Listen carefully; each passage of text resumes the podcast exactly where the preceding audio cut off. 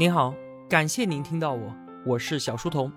我的节目首发平台是在小书童频道微信公众号，小是知晓的小。我也会把音频分发到喜马拉雅之类的各大音频平台。那如果您想与我们互动交流的话，请在公众号内回复两个英文字母 QQ，我会把交流群推送给您。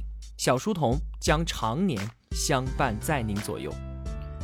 我们正在解读《被讨厌的勇气》。本期节目的文案有六千六百字，我大约会用二十五分钟的时间为您讲述。我们先来简单的回顾一下哲人和青年第三个夜晚的谈话之前都说了一些什么，讲了两个话题。第一个，不要活在他人的期待当中。那既然所有的烦恼都来源于人际关系，那些让我们感觉不自由的束缚也同样来源于他人。绝大多数人啊。都有想要得到别人认可的欲望，需要在别人的认可当中才能够找到自己存在的价值。而在种种不自由的选择背后，其实我们已经活在了他人的期待当中了。我们从小到大都觉得做了好事儿就应该受到表扬，那干了坏事呢就应该受到惩罚。但这就造成了错误的生活方式，那就是如果没有表扬的话，就不做好事了；没有惩罚，我也可以去做坏事儿。请坚定地告诉我们自己：我是为了自己而活，我无需满足别人的期待，别人也没有必要满足我的期待。第二个话题：课题分离。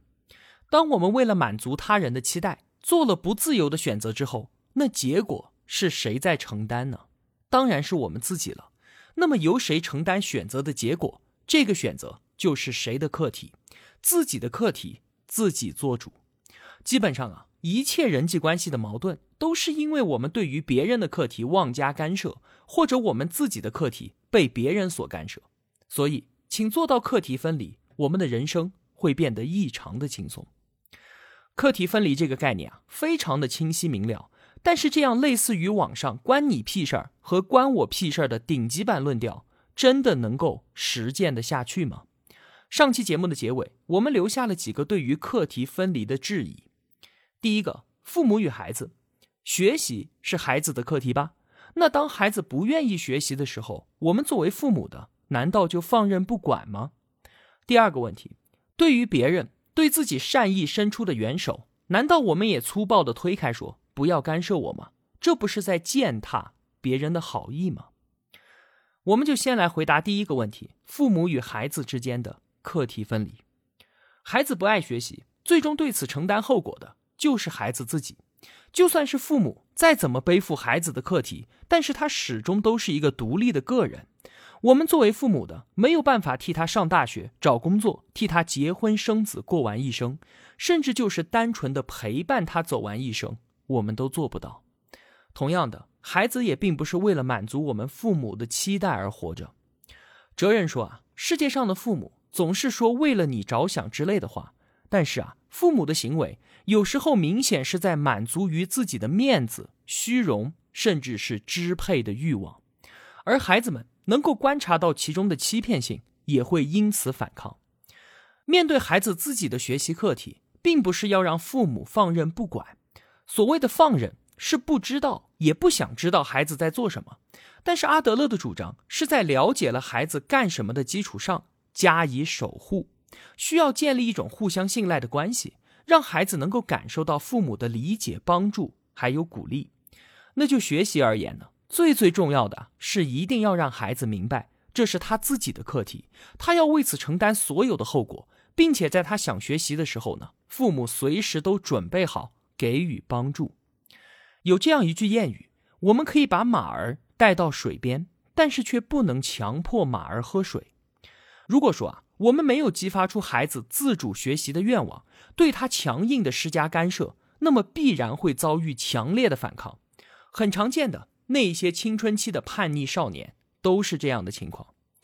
在这本书的续作，也就是《勇气两部曲》的第二部《幸福的勇气》当中，哲人就把问题孩子的行为分成了五个阶段。其实啊，孩子的问题行为背后都是隐藏着某种目的的。我简单的说一下。算是对于本期节目的一个扩展。第一阶段，称赞的需求，孩子的目的是获得表扬，他。们并非是在做好事儿，只不过是在做能够得到表扬的事情。在他们的世界观当中啊，是没有表扬就不做好事，没有惩罚就做坏事。这就是我们之前所说的寻求他人的认可。第二个阶段，引起关注。如果孩子没有办法继续获得表扬，那么他会更进一步。我得不到表扬没关系，反正我要与众不同。于是啊，他们就开始通过干坏事儿来引起关注，比起自己被无视、被批判要好得多。第三个阶段，权力斗争，也就是反抗。孩子开始谩骂、挑衅父母或者老师。有的脾气暴躁，行为粗鲁，甚至去抽烟、偷窃，肆意破坏规矩，这已经就是典型的问题孩子了。他们就是要通过不顺从来发起权力斗争，以此呢来证明自己，获得特别的优越感。第四个阶段，复仇。到这里，问题已经非常的严重了。如果当所有人都对我失望的话，都不爱我的话，那么就索性来憎恨我吧。进入到复仇阶段的孩子。不会再受到任何人的称赞了。周围正常的那些朋友同学也开始敬而远之。他们的目标并不是要做坏事儿而是不断的做你讨厌的事情。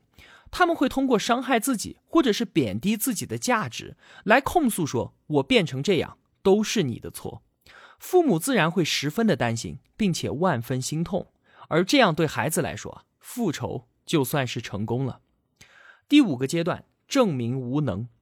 当周围的人对于自己的憎恨都没有了的时候，我自己已经没有办法成为特别的存在了。那么，我就会用行动告诉所有人，不要再对我有所期待，因为我很无能，请放弃我，不要再管我了。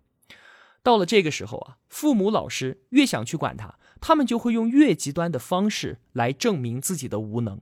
要改变他们，已经变得非常困难了。你看啊。在没有让孩子明白自己的课题需要自己承担责任的时候，对于孩子的赏罚教育会让他只想要别人的表扬，不断的寻求他人的关注。如果再对他们加以强硬的干涉，则会激起孩子权力斗争的欲望，进而让他们进入复仇的阶段。所以啊，即便是父母与子女这般亲密的关系，也同样要划清界限。正因为是家人。才更有必要有意识的去做课题分离，更有必要让孩子承担起他们自己的课题。那如果说啊，我们是孩子，我们的父母对我们强加干涉，要怎么办呢？比如说，对我们的工作选择或者是恋爱对象激烈的反对，父亲是大发雷霆，母亲是痛哭流涕，甚至要和你断绝亲子关系，该怎么办呢？哲人面对这个问题，他竟然说。你根本就不用在意。关于自己的人生，我们能够做的就只有选择自己认为最好的道路，而别人如何评价我们的选择，那是别人的课题，我们根本就无法左右。因为我们太在意别人的视线，所以才会不断的寻求认可，把本应该是别人的课题看成我们自己的课题。就像是之前我们提到的那一位奶奶，她说的：“在意你脸的，其实只有你自己。”这一句话其实是一语道破了课题分离的核心。看到你脸的人，他们怎么想，那是他们的课题，我们没有办法左右的。虽然这样说啊，我们从理性上确实可以接受，但是从感性上，我们还是觉得这样的论调太冷酷无情了。哲人又举了一个例子，他说：“假设你正苦恼于公司的人际关系，有一个毫不讲理的上司，一遇到事情就对你大发雷霆。”无论你怎么努力，都得不到他的认可，那么你该怎么办呢？首先，我们要明确工作的目的，并非是讨领导欢心。如果上司无理由的讨厌我们，那我们就没有必要去迎合他。如果我们觉得上司疏远就无法工作，那就是人生的谎言。像这样说的人，只是搬出了上司来做干不好工作的借口，就像是患脸红恐惧症的女孩一样。是我们自己需要一个讨厌的上司的存在。那如果我们以目的论的观点来看待这件事情的话，那就是因为我不想工作，所以才制造出了一个讨厌的上司，或者是因为我不愿意接受自己的无能，进而需要一个讨厌的上司来为我自己开脱。那如果我们进行课题分离的话，无论上司怎么发脾气，都不是我的课题。要不要乱发脾气，那是上司自己要处理的课题。我们既没有必要去讨好，也没有必要委曲求全。应该做的呢，只是诚实的面对我们自己的人生，正确的处理自己的课题。这听上去是不是很冷漠、很尖锐？但是我们的生活当中啊，时时刻刻都在面临着这样的问题。如果不能够戳穿人生的谎言，不能够用目的论去思考问题，不能够做到课题分离，那么人际关系就会一直这般复杂，也会让逃避问题成为我们的一种习惯。那么上期节目的末尾留下来的第二个问题，说课题分离这样在自己和别人之间划清界限的生存方式。在道德和伦理上能够行得通吗？对于别人对自己善意伸出的援手，难道我也推开说不要干涉我吗？这不是践踏别人的好意吗？面对这个问题啊，哲人给我们讲了一个故事。话说呢，马其顿国王亚历山大，在他要远征波斯的时候啊，神殿里面供奉着一辆战车，战车呢是曾经的国王格尔迪奥斯拴在神殿的支柱上的。传说啊。能够解开这个绳结的人，就能够成为亚细亚之王，但是从来都没有人做得到。那面对这个绳结，亚历山大要怎么做呢？他一看啊，这个绳结非常的坚固，立即就抽出短剑，将其一刀两断。他接着说：“命运不是依靠传说决定，而是要靠自己开拓。我不需要传说的力量，我只需要用自己的剑去开创命运。”而后来呢，大家都知道了。他成为了从中东到西亚全域的帝王，而这一个格尔迪奥斯绳结就成为了一段有名的译文。格尔迪奥斯绳结就是我们人际关系当中那些盘根错节的羁绊，用普通的方法已经解不开了，只能够用全新的手段把它直接展开。亚历山大手中的短剑就是我们人际关系当中的课题分离，而不同的是。短剑斩断了绳结，课题分离并非是要把人与人之间的关系彻底切断，它并非是人际关系的终极目标，而是人际关系的入口。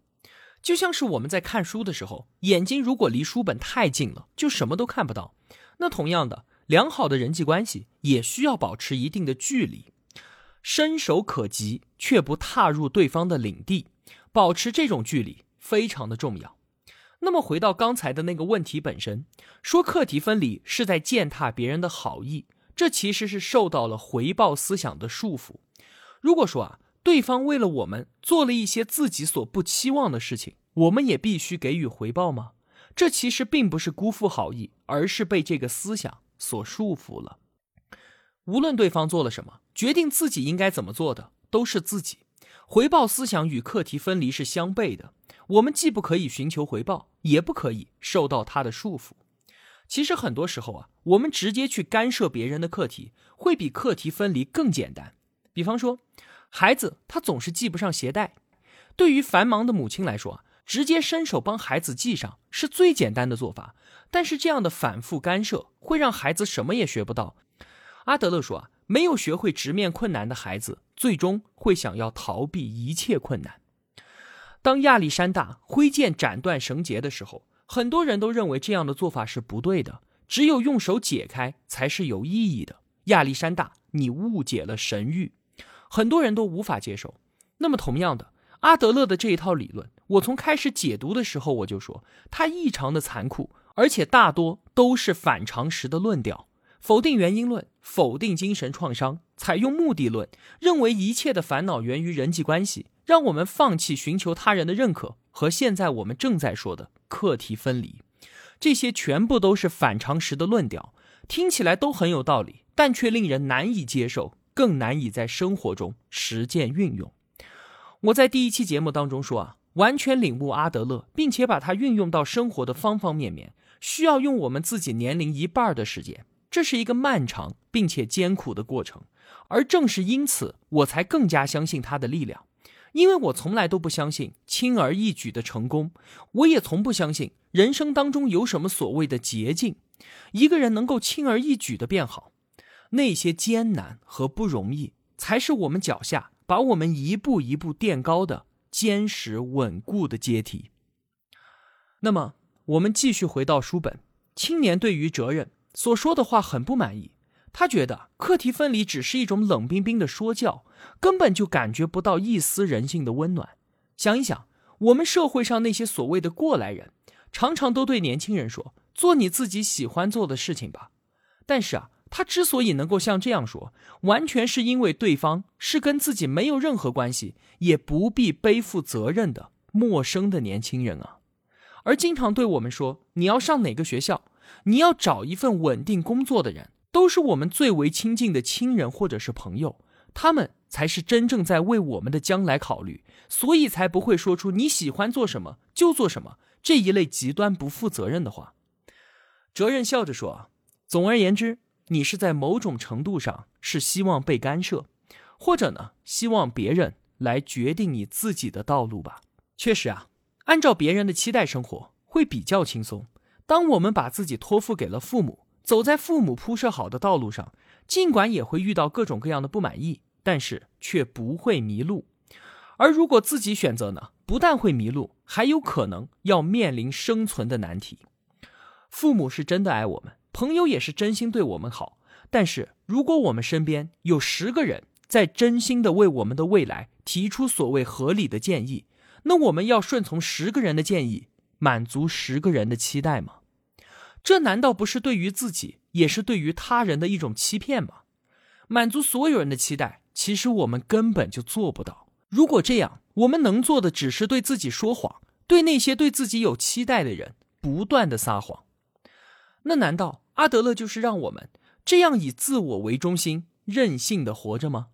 其实啊，课题分离并不是以自我为中心。相反的，干涉别人课题的人才是以自我为中心的想法。那些选择了不自由生活方式的大人们，看着自由活在当下的年轻人，都会批判说这是享乐主义。其实啊，这是他们为了让自己接受不自由的生活而捏造的人生的谎言。那些选择了真正自由的人，如果我们的父母也是这样的人，那么他们也会鼓励我们去争取真正的自由。你看，又说回到了第三个夜晚开篇的话题了。什么才是自由呢？给自己的失败找原因，把问题归咎于他人，归咎于过去，寻求他人的认可，不想被别人所讨厌，这些啊，都是我们非常自然的欲望和冲动。如果按照我们自己的欲望和冲动去生活，就像是从斜坡上滚落的石头一样生活，这叫做自由吗？不是的。这样，我们只不过是自己欲望的奴隶罢了。真正的自由是一种把滚落下来的自己从下往上推的状态。石块它是没有力量的，它无法对抗惯性这样的自然法则。但是我们不是石块啊，我们能够抵御住自己的欲望，让滚落的自己停下来，并且重新的爬上斜坡。自由就是不再害怕被人讨厌。招人讨厌确实是一件痛苦的事情，我们都想要八面玲珑的讨好所有人的生活方式，但这是不可能的。要这样做也是不自由的。想要自由，就要付出代价。这个代价就是毫不在意别人的评价，不再害怕被人讨厌，也不再追求他人的认可，贯彻自己的生活方式，不畏惧被人讨厌，而是勇往直前；不随波逐流，而是激流勇进。这个才叫做自由。如果在我面前有两个选择，一个是被所有人都喜欢的人生，而另一个是被有的人讨厌的人生，我会毫不犹豫的选择后者。因为相比于别人如何看待我自己，我更关心我自己过得如何。这也就是自由的生活。关于课题分离啊，哲人最后说了一个自己的故事。哲人说：“我自幼。”就和父亲的关系不好，小时候经常被他暴打。到了二十多岁的时候呢，母亲去世了，我和他的关系进一步的恶化。在学习到阿德勒的心理学之前，原因论告诉我，因为父亲打我，所以我们关系不和。我对此束手无策。但是如果站在阿德勒的立场，是我不想与父亲搞好关系，所以才搬出了被打的记忆。当我明白了这一点后，修复关系的主动权。就重新回到了我的手里面，只要我改变目的，那么事情就能够得以解决。我的父亲是一个非常固执的人，他的心不会轻易变化，更何况他连对我动过手的事情可能都已经忘了。但是啊，当我下定决心要修复关系之后，他拥有什么样的生活方式，怎么看我，对我的主动靠近持什么样的态度等等的，这些啊都与我没有关系了。即使他不想与我和好也没有关系，因为理解了课题分离，所以人际关系的主动权在我的手里面。我的变化并不是为了改变父亲，我没有办法操纵他发生变化的只有我。当然了，随着我的变化，对方也会变，但这并不是目的。总之，把改变自我当成操纵他人的手段是错误的。最终啊，我与父亲的关系还是和好了。父亲晚年患了病，最后几年需要我和家人的照顾。有一天，父亲对像往常一样照顾他的我说了一声谢谢。从不知道父亲的词典里面还有这个词的我，非常的震惊，同时也对之前的日子满怀感激。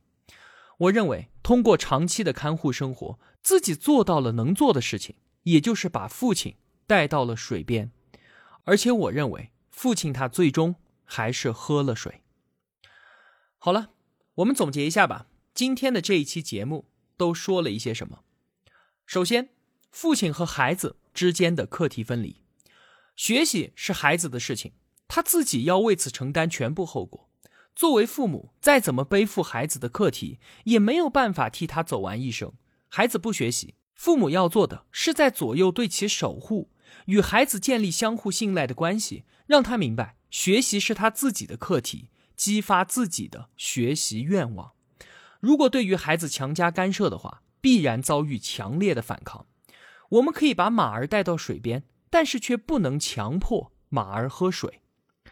其次。当别人想要干涉我们自己课题的时候，我们完全可以不予理会，我们只能够做自己觉得最好的选择，而别人怎么评价我们，那是别人的事情，是别人的课题，我们无法左右，也无需顾及，哪怕是父母这样的至亲，也依然如此。第三，亚历山大用短剑斩断了没有人能够解开的格尔迪奥斯绳结。绳结象征着我们人际关系当中的羁绊，短剑象征着课题分离的思考方式。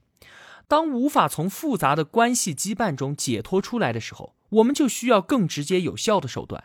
课题分离并非是把人与人之间的关系彻底的斩断，它并不是人际关系的目标，而是一个入口。这个观点啊，在下一页的谈话当中，哲人还要继续展开。第四点。认为课题分离是在践踏别人的好意，其实是被回报思想给束缚了。建议你做自己喜欢事情的人，其实啊，并非是离你疏远、不负责任，而是他们自己选择了真正的自由，才会给你这样的鼓励。最后，什么是自由呢？按照自己的欲望和冲动去生活，像是从斜坡上滚落的石头一样，这不是自由。真正的自由是把向下滚落的自己。从下往上的推回坡顶，不畏惧别人的讨厌，勇往直前，不随波逐流的激流勇进，这个才是自由。